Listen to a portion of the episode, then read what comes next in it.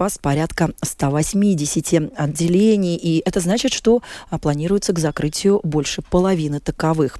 Жители страны стали бить тревогу, ведь для многих, особенно для людей пенсионного возраста, почта – это по-прежнему место не только где отправить письмо или посылку, но заплатить за коммунальные, получить пенсию, а, выписать прессу.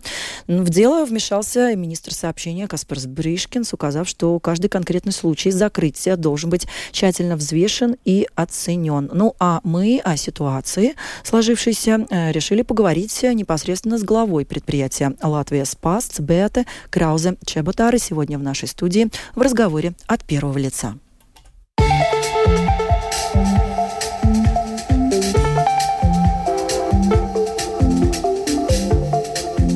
От первого лица.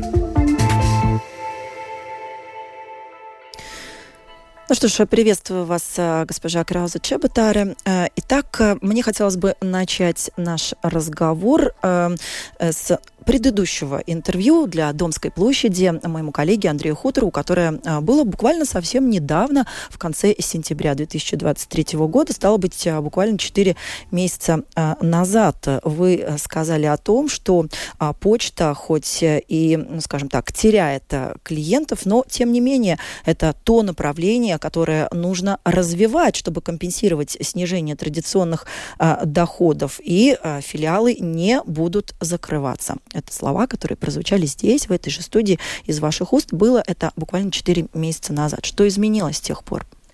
А с тех пор изменилось то, что а, как бы ознакомились э, с финансовой ситуацией латвийской почты. А, к сожалению, в конце года эта финансовая ситуация очень ухудшилась. То есть финансовые показатели очень плохие на данный момент латвийской почты. И мы тоже вместе с э, руководством компании как бы ну, смотрели, какие варианты мы сейчас можем рассмотреть, чтобы э, улучшить состояние предприятия. И, э, к сожалению, мы э, обнаружили то, что тоже к концу года посещаемость некоторых почтовых отделений очень снизилась. И поэтому мы решили часть отделений переструктуризировать на а, такой модель, которая работает уже а, с предыдущих лет, то есть этот вызов почтальона домой. И то есть часть, часть этих отделений, которые а, будут а, закрыты, а, мы решили как бы а, их заместить тем, что у а, людей будет возможность вызвать почтальона домой. Эта модель у нас уже работает во многих местах Латвии. Угу. А как это может выглядеть на практике? Ну вот э, у человека самые разные социальные нужды там, оплатить э, коммунальные счета, получить э, пенсию. То есть очень много разных услуг у одного конкретного человека, а их может быть много. Это же сколько нужно рабочей силы, какова же должна быть в таком случае занятость почтальона для того, чтобы все эти нужды удовлетворить. То есть как это может на практике выглядеть? А, на практике, вот, э, например, э, есть э, почтовое отделение, где за день заходят 10 или 20 человек только. Вот, и мы а, как бы платим за содержание а, целого или здания, или, например, берем в аренду помещение. И то есть, если туда в день приходит 10 или 20 человек, то есть э, это значит, что мы не можем никак э, содержать уже это почтовое отделение. То есть количество людей очень маленькое. И а, что мы предлагаем? Вместо того, чтобы люди приходили к нам, у всех есть возможность вызвать почтальона домой. И если если э, мы смотрим на как бы рабочий день почтальона, то, к сожалению, мы тоже видим, что и э, количество писем, которые почтальон доставляет, и количество э, прессы, которую он представляет, и, и доставляет каждый год, к сожалению, падает. И то есть э, это значит, что то, что почтальон все равно э, каждый день едет свой маршрут. И если есть вызов его, э, его на дом, то он все равно, объезжая этот маршрут, может зайти домой и обслужить вот этого конкретного клиента, который вызвал, без дополнительных расходов. Ну, на сложившуюся ситуацию уже достаточно остро отреагировал в том числе и министр сообщения Каспарс Бришкинс, который а, требует все-таки более тщательного рассмотрения этого вопроса и а, не закрывать, а, может быть, вот так вот сразу массово такое большое количество отделений почты. Но я хочу вас спросить, а все-таки, ну вот какую роль, может быть, правительство могло бы, государство могло бы сыграть в помощи вот предприятию, которое оказалось в такой бедственной ситуации? Может быть, все-таки можно оказать какую-то помощь? Вот вы обращались с таким запросом? А, у нас сейчас как раз идет дискуссия с, с Министерством сообщения насчет того, сколько бы стоило сохранить вот все эти почтовые отделения. И, то есть э, латвийская почта а, предоставила тоже свои как бы расчеты. Это, если мы хотим сохранить все почтовые отделения, то это дополнительные расходы в 2024 году примерно 2, 2 миллиона евро. Вот. И на данный момент у нас происходит дискуссия Э, есть ли возможность э, со стороны государства найти такую сумму, чтобы содержать это почтовое отделение? Ну, это на самом деле достаточно любопытно. А, выглядит, что еще 4 месяца назад э, не было известно о том, что а, предприятие, ну, практически вот в таком бедственном положении. Это можно назвать на грани банкротства? Ну, я бы сказала, что грань банкротства, если мы ничего не будем делать, настанет через 2-3 года. То есть, э, когда я первый раз пришла к вам на интервью, я работала в предприятии буквально пару недель, да, и то есть э, за пару недель, э, конечно, невозможно зайти во все нюансы, ознакомиться со всем состоянием предприятия, и когда я с коллегами уже в новом составе правления, когда мы проработали уже несколько месяцев, мы как бы посмотрели на реальную ситуацию, в которой находится компания, и ситуация, конечно, очень тревожная. То есть, а, иными словами, можно говорить о том, что вы получили такого кота в мешке. То есть, заступая на должность, вы до конца не понимали а, вот той ситуации, э, в которой находится почта, и, в общем-то, это для вас было неприятным сюрпризом. А, если честно, я знала, да, что латвийская почта, ну, как бы не в самом лучшем состоянии как предприятие, но я э, как бы надеялась, что все-таки ситуация лучше, чем она реально оказалась. То есть виновато прежнее руководство? А, я сейчас не хочу никого винить. Конечно, это как бы многие обстоятельства, которые на это повлияли. Да? То есть это ситуация с транзитом, что раньше латвийская почта очень много работала с транзитом в Россию и Белоруссию, то есть это, этот поток уже кончился. А дополнительно еще то, что, как бы, как, как я уже э, говорила, тоже снижается потребность э, посылать письма и выписывать э, прессу. А, это второе. И третье, конечно, что латвийская почта в свое время, может быть, не так активно зашла в сегмент, э, например, e-коммерции, и на данный момент, ну, как бы другие игроки в этом э, плане сильнее, чем латвийская почта. А как этот сегмент можно было бы развивать? А, во-первых, это, конечно, сеть покоматов, а, которые Латвийская почта и будет развивать. Э, у нас к концу к этому году будет, будет 420 покоматов уже в Латвии. То есть это будет самая-самая крупная сеть покоматов. И также а, закрывая почтовое отделение, мы э, вместо отделения в большинстве случаев будем ставить покомат. То есть э, у людей будет возможно получить, получить и отправить посылки через покомат Латвийской почты. Вот. И второе, конечно, смотреть смотреть, э, какие есть возможности расширяться в Балтии. Но здесь, э, конечно, латвийская почта тоже уже много чего опоздала, и э, все лучшие возможности уже как бы прошли несколько лет назад.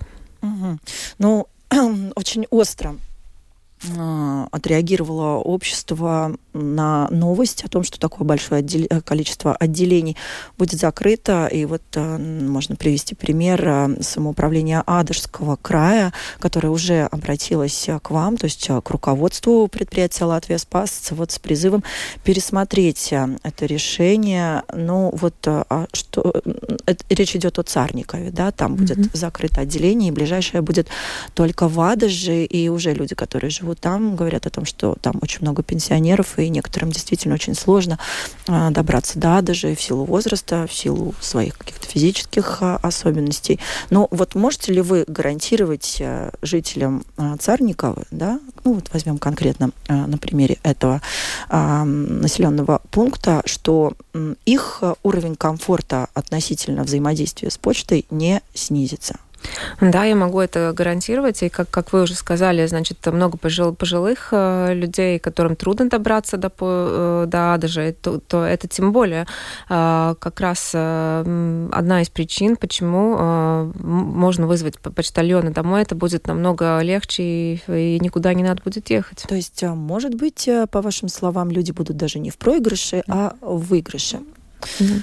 Еще немного продолжим тему а, e-коммерции, о которой мы а, начали говорить. Вот а, вы сказали, что один из путей развития услуг латвийской почты – это покоматы, та услуга, которая действительно сейчас пользуется очень большой популярностью, но, наверное, все-таки не у людей такого более старшего, пенсионного да, возраста, скорее, может быть, у среднего поколения, у молодежи. А как вам кажется, вот почему люди должны будут выбирать именно покоматы Латвии спас, когда такая большая конкуренция и так много других игроков, которые уже зашли на рынок? Ну, это наша домашняя задача теперь э, работать над тем, чтобы люди выбирали бы э, покоматы латвийской почты. И я бы сказала, здесь тоже мы должны говорить о том, что, конечно, сейчас покоматов не так много, а только 220. Если мы сравним с, э, с другими игроками в, это, в, это, в этой сфере, то это, конечно, меньше, но к концу года мы будем даже больше, чем, чем наши конкуренты.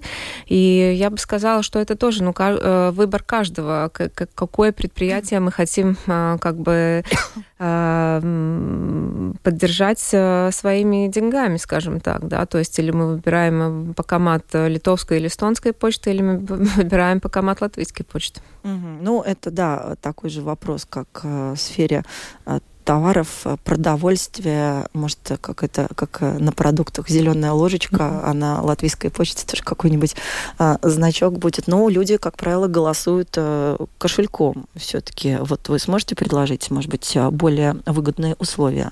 На данный момент мы уже предлагаем для покоматов более выгодные условия, чем, чем другие предприятия. Угу. Вот хочется обратиться к опыту э, наших соседей. Опять-таки, все время мы ведем разговоры с оглядкой на Эстонию и Литву. А как там справляются? Там иная ситуация? А, в Эстонии и Литве, если мы смотрим на количество физических э, почтовых отделений, оно уже меньше, чем в Латвии и, например, в Эстонии в общем 56 только физических почтовых отделений.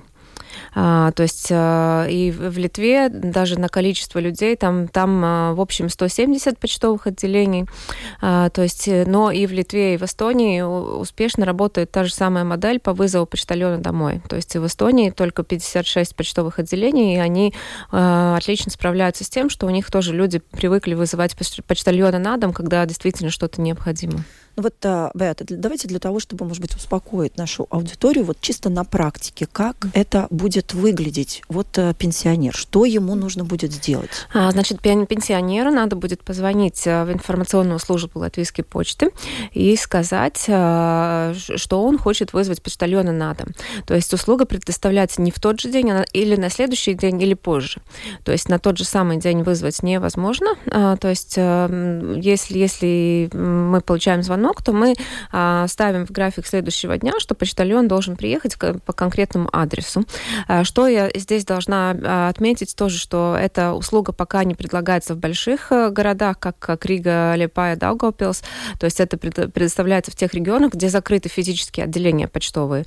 Вот. И тогда, когда заказ принят, то, в следующий, э, то мы дополнительно спрашиваем, какие услуги человек хочет получить. Или это что-то купить, например, почтовую марку, или, или это это, не знаю, оплатить какой-то счет э, или что-то другое, отправить посылку. И то есть как, это мы все зафиксируем, и почтальон, когда уже едет в конкретный адрес, а, адрес он уже знает, а, что именно этот человек э, хочет получить, какие услуги, и он уже готов к этому. Рабочих ресурсов вам хватит? Э, Латвия Спас не раз рассказывал о том, что а, почтальоны это почтальон это профессия уже э, э, не будем говорить умирающая, да, но не молодая между тем и очень много сотрудников это люди в возрасте и, ну, скажем так, не так много приходит э, новых работ работников.